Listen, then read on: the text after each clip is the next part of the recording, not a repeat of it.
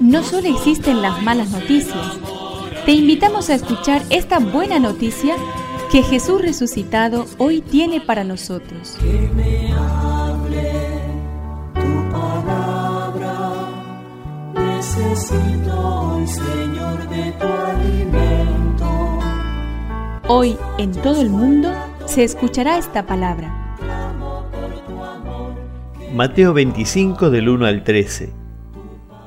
El reino de los cielos será semejante a diez jóvenes que fueron con sus lámparas al encuentro del esposo. Cinco de ellas eran necias y cinco prudentes. Las necias tomaron sus lámparas pero sin proveerse de aceite, mientras que las prudentes tomaron sus lámparas y también llenaron de aceite sus frascos.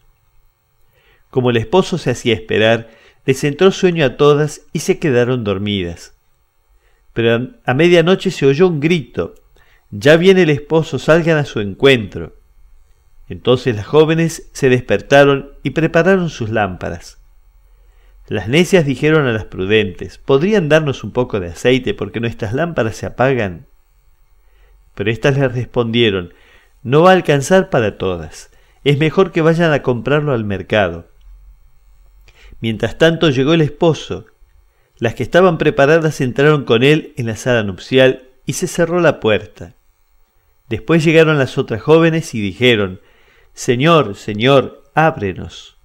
Pero él les respondió, les aseguro que no las reconozco. Estén prevenidos, porque no saben el día ni la hora.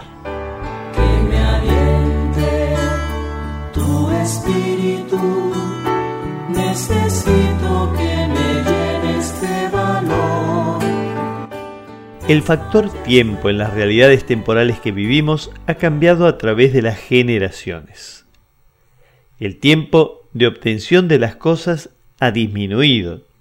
Sin embargo, en el ámbito de la fe, esto no cambia a pesar de los años, meses y días. Dios tiene su ritmo y nosotros debemos acompasar nuestros pasos a los suyos. No perdamos la esperanza y vivamos cada día como el único tiempo real que tenemos para amar y creer. Cada día vivido en fidelidad es un poco de aceite en la lámpara que alumbra la noche.